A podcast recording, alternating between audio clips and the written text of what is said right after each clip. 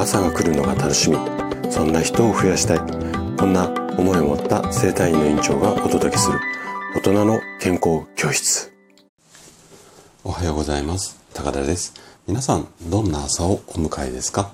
今朝もね元気で心地よいそんな朝だったら嬉しいです。さて今日もね自律神経と睡眠の話。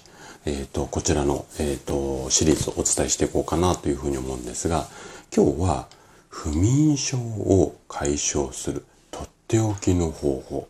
こんなテーマでお話をしていきます。あの不眠症で悩む方が年々急増している。こんなねあの研究データがいろんなところから発表されています。で不眠症を改善するための情報。あんなやり方がいいこんなまあ例えば飲み物がいい寝具がいいいろんな情報あると思うんですがこの辺の情報っていうのはネットだとか書籍本ですね。なんかでたくさん紹介されています。でもちろんねそういった紹介されている方法も効果があると思います。でもね今回はちょっと変わった不眠症の改善方法。これをねお伝えしていこうかなというふうに思います。であなた自身が、うんと、不眠症で悩んでる。もしくはあなたの周りでね不眠症で悩んでいる方がいらっしゃれば是非ね最後まで楽しんで聞いていただけると嬉しいです。じゃあ早速ここから本題に入っていきましょう、えー、昼食を食べた後に強い眠気が。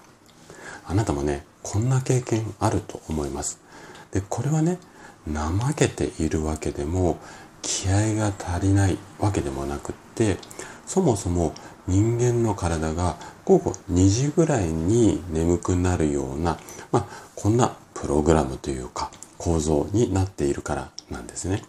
でね最近の研究では昼間に短時間のお昼寝をして心と体を休憩させることで仕事とか家事の効率が上がるということが分かってきたんですよ。そこで正しい昼寝のコツっていうのをいくつか紹介します。まず一つ目。えっ、ー、とね、若い人はだいたい15分ぐらい。で、年齢高めの方は30分ぐらいの、まあ、睡眠というかお昼寝を心がける。これが一つ目のポイントですね。で、二つ目。二つ目、これ結構ね、重要なんですが、横にならずに椅子に座った状態これで昼寝をするようにしてみてくださいであと最後一つぐらいかな三つ目、えー、昼寝の時間をいつも一緒同じ時間にして生活のリズムを整えるこんなね3つが昼寝の、えーとまあ、コツというかポイントになるんですよ。で世の中には睡眠を助ける、まあ、薬であったりだとかあとは商品ですね。飲み物だったり食べ物。この辺りが本当に最近すごく増えてきていますね。はい。よく売られているんですけれどもこれらに頼るんではなくって是非ね昼寝をしっかりしていただいてちょっと休憩を入れる。このことによって夜ぐっすり眠れるようになる。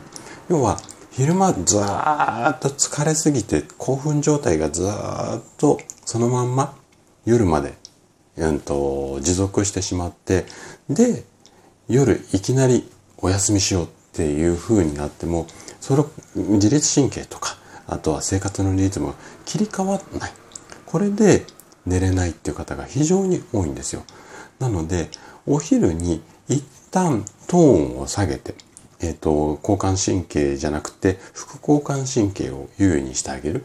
一旦休憩を入れて、また午後頑張って、で、夜寝る前にリズムを落としていく。副交感神経を優位にしていく。こういった形で間に休憩を入れることによって、えっ、ー、と、睡眠不足を解消しましょう。これがね、今日の、あの、隠れた秘策っていうか、うんと、アドバイスです。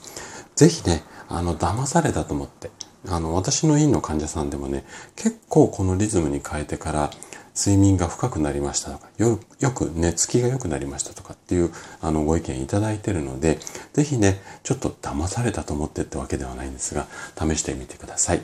はい。ということで、えー、今日も最後まで聞いていただきありがとうございました。番組の感想などね、お気軽にコメントいただけると嬉しいです。それでは明日の朝7時にまたお会いしましょう。今日も素敵な一日をお過ごしください。